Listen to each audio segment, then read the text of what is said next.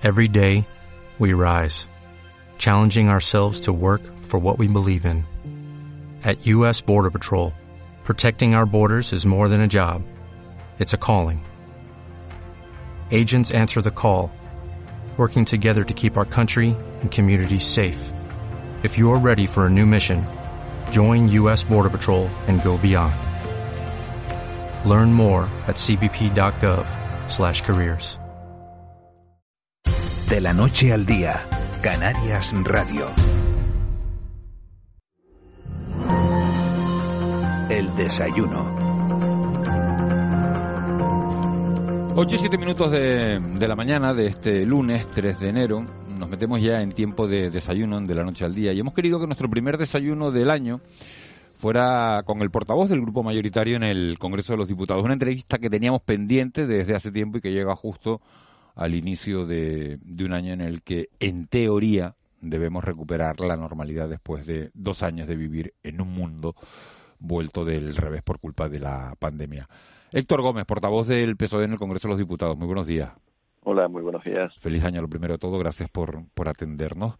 Eh, señor Gómez, se ha aprobado eh, el presupuesto, que es la, la, ley más importante del año. Se ha aprobado la reforma laboral, con un disgusto, hay que decirlo, importante por parte del Partido Popular.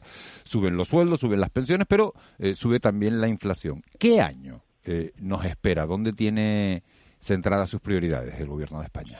Bueno, en primer lugar, felicitarles feliz año nuevo, feliz 2022 a todos los, los oyentes también, evidentemente ustedes.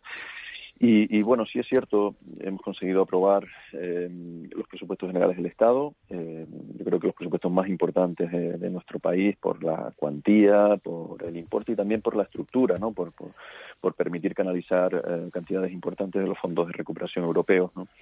A partir de ahí, eh, lo ha trasladado a la opinión pública el Banco Central Europeo, también el Banco de España, en cuanto al carácter coyuntural de la inflación, que eh, todos estamos viviendo una, una realidad eh, en el marco de, la Unión Europea y fuera también de la Unión Europea de, de cómo suben los precios, el precio de la luz. Eh, nosotros desde España hemos conseguido minimizar ese ese impacto, eh, bueno, pues aplicando medidas como bajar el IVA y otro tipo de, de descargas de, de, impuestos para que tenga, digamos, que la menor, inciden menor incidencia en la ciudadanía. Y a partir de ahí afrontamos un año 2022 orientado a la, a la recuperación económica y a la recuperación justa, ¿no? Eh, conjugando todo el paquete de medidas de protección social para los más vulnerables y por otro lado inyectando recursos para recuperar la economía. ¿no? Yo creo que esa, digamos que son los dos aspectos destacables dentro de, la actuación de, del Gobierno de España y también del propósito de la Comisión Europea. Tengo que, destacar aquí la importancia también de la coordinación con las comunidades autónomas, la cantidad de recursos que desde el Gobierno central se, se articulan con las comunidades autónomas, más de 126 mil millones de euros, y que esto, evidentemente, si seguimos en esta línea, si seguimos en la línea de la vacunación, iniciada con mucha fuerza en el 2021, que ha permitido que España tenga más del 90% de la población vacunada, más del 80% de la población mayor de 60 años también ya con la con la dosis de refuerzo, vacunando también a los, a los menores entre 5, 6 años, 11 años y también de entre 11 y 19, en fin, yo creo que se está haciendo un, un esfuerzo muy grande para frenar, eh, digamos, que la, el avance de la, de la pandemia. Y este avance también tiene que ir de la mano de la solidaridad porque esta variante Omicron precisamente responde uh, al origen uh, al, no contar con vacunas dosis suficientes en determinados eh, continentes, el caso del continente africano que apenas llega al 8% en vacunación y eso pues demanda de mayor solidaridad entre los países que hoy cuentan con, con suficientes dosis. ¿no?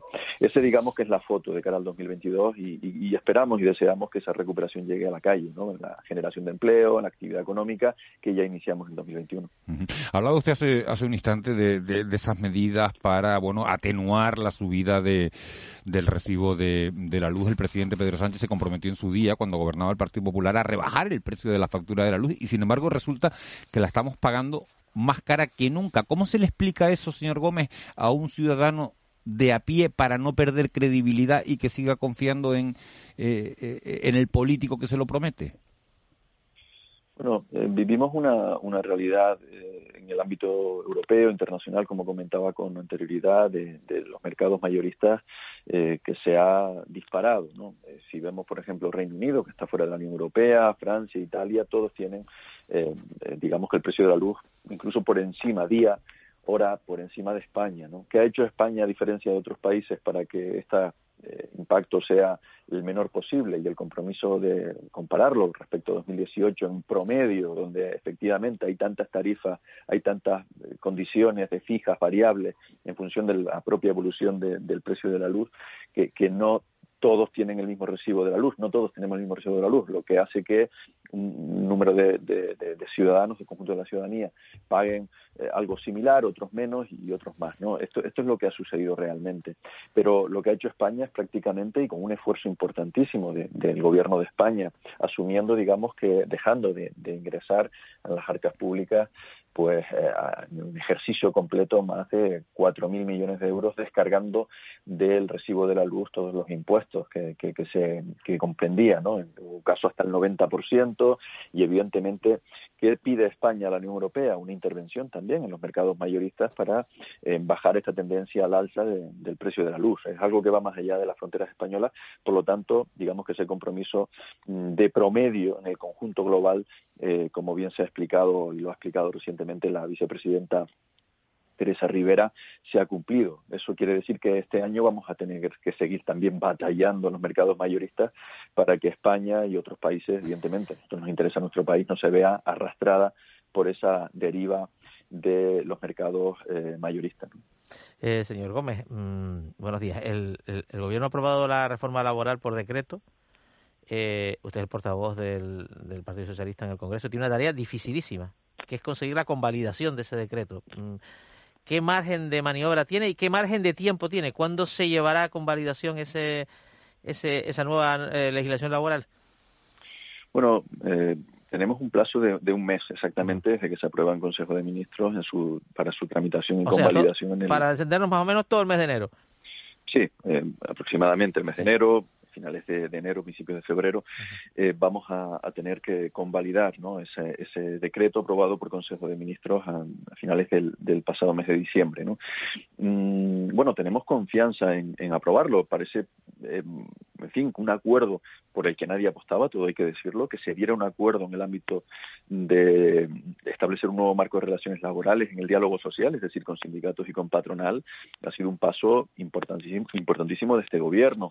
Eh, una reforma, una, una modificación ambiciosa que comprende los diferentes los principales pilares, digamos, que del mercado laboral en materia de contratos, atacando directamente a la temporalidad, que era uno de los grandes objetivos a alcanzar y acabar con esa deriva temporalidad que ha condicionado tanto al mercado laboral de nuestro país y también la, la digamos que la dinámica donde se ha perdido eh, capacidad de generación de Gómez, vamos a hacer un poco de número. no, no, y, termino, Juanma, y termino, si luego ya todas las preguntas que quieras. Y acabar con la precariedad laboral. Creo que la temporalidad y la precariedad laboral son los dos aspectos que han condicionado nuestro mercado laboral.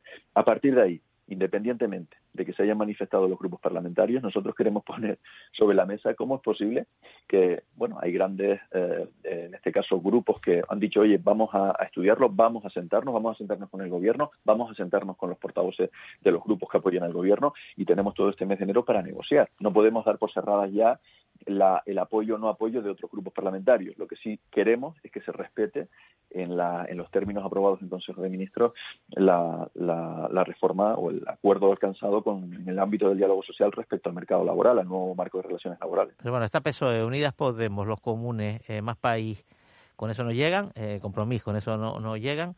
Eh, ¿qué, les hace falta? Ciudadanos, 10 diputados, Coalición Canaria y Nueva Canarias pueden ser decisivas para sacar esa, adelante esa, esa mayoría.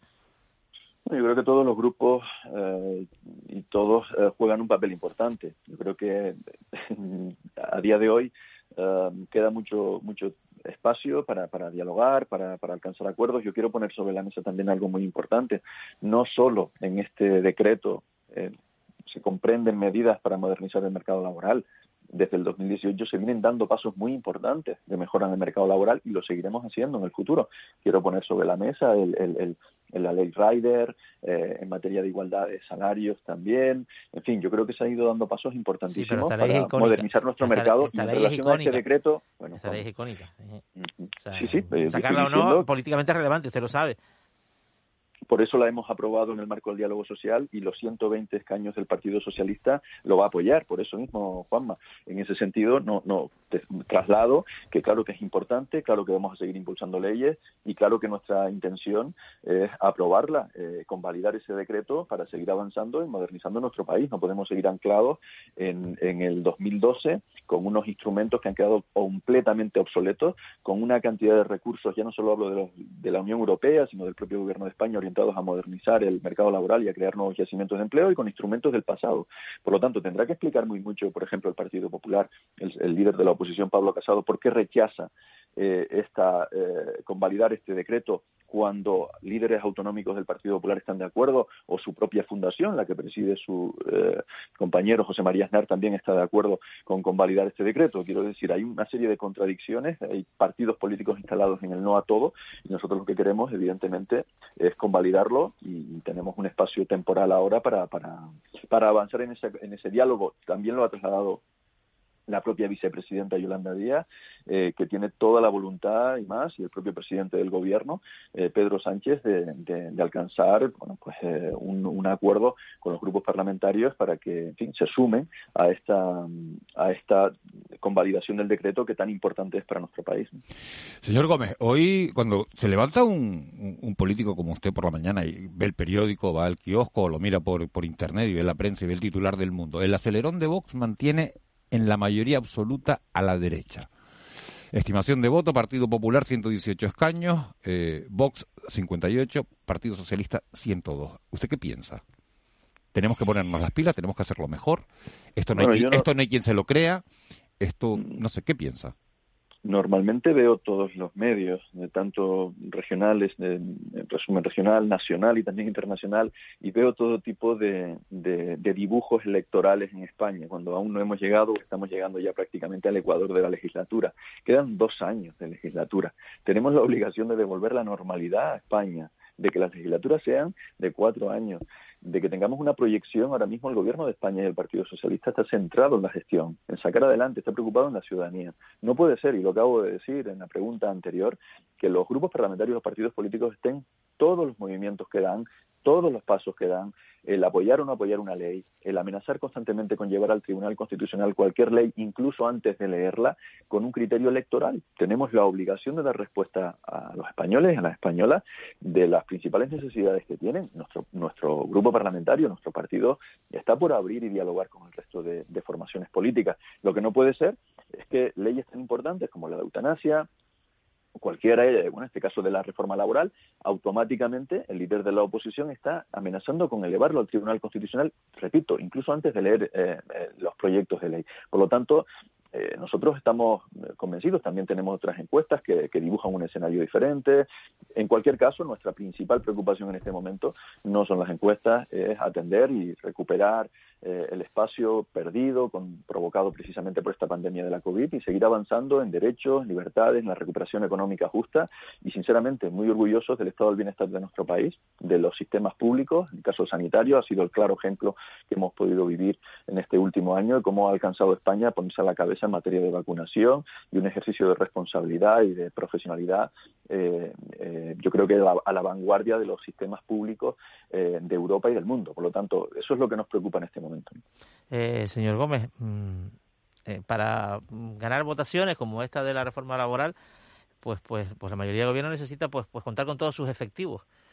Hay un socio de gobierno que ahora mismo le falta un diputado, eh, porque no ha tomado posesión el relevo de Alberto Rodríguez, que a su vez ha pedido, una vez cumplida su condena, pues poder volver a ocupar el escaño. ¿Cuál es su valoración sobre este asunto? Porque Alberto Rodríguez a su vez ha criticado al Partido Socialista por no permitirle volver al Congreso. Bueno, Juanma, yo creo que este tema ha sido suficientemente hablado, debatido, ha sido objeto de, bueno, de, mucha controversia en el ámbito eh, nacional. Eh, nosotros lo hemos eh, dejado claro, evidentemente respaldo absoluto a las decisiones que ha adoptado eh, la presidenta del Congreso y una sentencia eh, y esa es la, decisión que se adoptó en su momento. A partir de ahí, ya eh, el resto de cuestiones de los motivos por los que eh, otras formaciones políticas no han tomado decisiones en un sentido u otro, pues son preguntas que le deben hacer a esa formación política y no al Partido Socialista. Señor Gómez, ¿es beneficioso para las Islas que un canario sea portavoz de uno de los grupos mayoritarios en el Congreso o, daría igual que, que fuera de Cuenca? Vaya pregunta. a ver, siempre nosotros, eh, vamos a ver, cuando uno asume la responsabilidad de, portavoz en el Congreso de los Diputados, eh, evidentemente tiene una responsabilidad para el conjunto del país. Eh, evidentemente represento un territorio, soy de, en este caso diputado por la circunscripción, por la provincia de Santa Cruz de Tenerife, y, y bueno, existe una interlocución permanente con el gobierno canario, liderado por Ángel Víctor Torres, y bueno, yo creo que siempre es importante importante eh, bueno, pues conocer la realidad de los territorios. Evidentemente mi preocupación eh, eh, va más allá. Yo estoy y voy a visitar en las próximas semanas otras otras comunidades autónomas y, el compromiso, repito, con el conjunto del país. No obstante, el conocer como conozco la realidad de Canarias, evidentemente, pues nos ayuda también a, proyectar y a facilitar la interlocución con el gobierno canario y con el propio parlamento con el parlamento canario. Claro, le iba a preguntar cómo ven sus compañeros a Canarias desde la distancia, porque hay veces ¿no? que nos encontramos, eh, bueno, de, algunos dirigentes políticos, no digo del Partido Socialista, sino eh, de otras formaciones, de, bueno, de, otras comunidades autónomas, que nos ven como, como el sitio paradisiaco en el que tenemos playa todo el año, el tabaco barato y, bueno, y no ven eh, asuntos tan candentes como la, como la inmigración y, ¿no? o que tenemos los salarios más bajos de toda España o la mayor tasa de desempleo de, todo el archipiélago. Entonces, bueno, de ahí la, la importancia entiendo, ¿no?, de trasladar eh, eh, bueno, las sensibilidades del archipiélago a, al resto de, a las fuerzas mayoritarias que gobiernan este país. Bueno, yo creo que existe una gran sensibilidad y tengo la oportunidad de hablar con no solo con portavoces de otros grupos parlamentarios que, que bueno que han respaldado y respaldan medidas de carácter eh, estructural, medidas específicas para, Canarias. Antes hablaba de 126.000 millones de euros del Gobierno de España para las comunidades autónomas, pero también hablo con los ministros y con las ministras y yo creo que existe eh, una, un claro interés ¿no? en, ayudar precisamente bueno, pues a las comunidades autónomas que por determinadas circunstancias y como se ha demostrado en el caso de La Palma, pues existe un, gran compromiso ¿no? y cercanía. Es cierto que Canarias cuenta con algunas cuestiones eh, que lastran, digamos, que la recuperación económica o condicionan su recuperación económica por, por, por, por, los sectores productivos eh, que dependemos mucho del sector, del, del ámbito, de la, en este caso del turismo, de la movilidad, etcétera, etcétera, pero también tiene muchas oportunidades y, ofrece, digamos, que grandes perspectivas de desarrollo económico y de recuperación. Y en eso, en eso tenemos que sentarnos, ¿no? Y por eso existen eh, numerosos instrumentos, ya no solo presupuestarios, sino también de otro tipo de carácter legislativo que apoyan y, de alguna manera fundamentan el esfuerzo que se, está haciendo por parte de las administraciones para, para con Canarias. ¿no? Esto quiere decir que, que sí advierto esa sensibilidad, y hablo de, prácticamente todos los ministerios, y, eso lo ha trasladado en numerosas ocasiones el, propio presidente de Canarias, Ángel Víctor Torres. ¿no? Por lo tanto, este es el momento de, seguir trabajando. Yo sí creo que el 2022 va a ser un muy buen año para Canarias, muy buen año para Canarias, donde el turismo, si sigue en la línea de los últimos meses, va a poder recuperar a pesar de la variante Omicron. Y además creo que medidas legislativas como la reforma laboral, como otras eh, de orientadas, por ejemplo, en el caso de la ley de formación profesional, nos van a permitir atacar directamente un problema estructural que tenemos en nuestro mercado de trabajo y también en el ámbito eh, formativo educativo. ¿no? Yo creo que esto para Canarias especialmente va a tener eh, unas consecuencias muy positivas y muy buenas. Héctor Gómez, portavoz del Grupo Parlamentario Socialista en el Congreso de los Diputados. Muchísimas gracias por, por habernos atendido esta mañana, por haber tenido la deferencia de, bueno, de, participar en nuestro primer desayuno de, de este 2022 y toda la suerte del mundo. Muchísimas gracias, ha sido un placer y reiterar mi felicitación y que tengamos un, feliz 2022. Muchísimas gracias, mi amable. Muchas gracias, igualmente.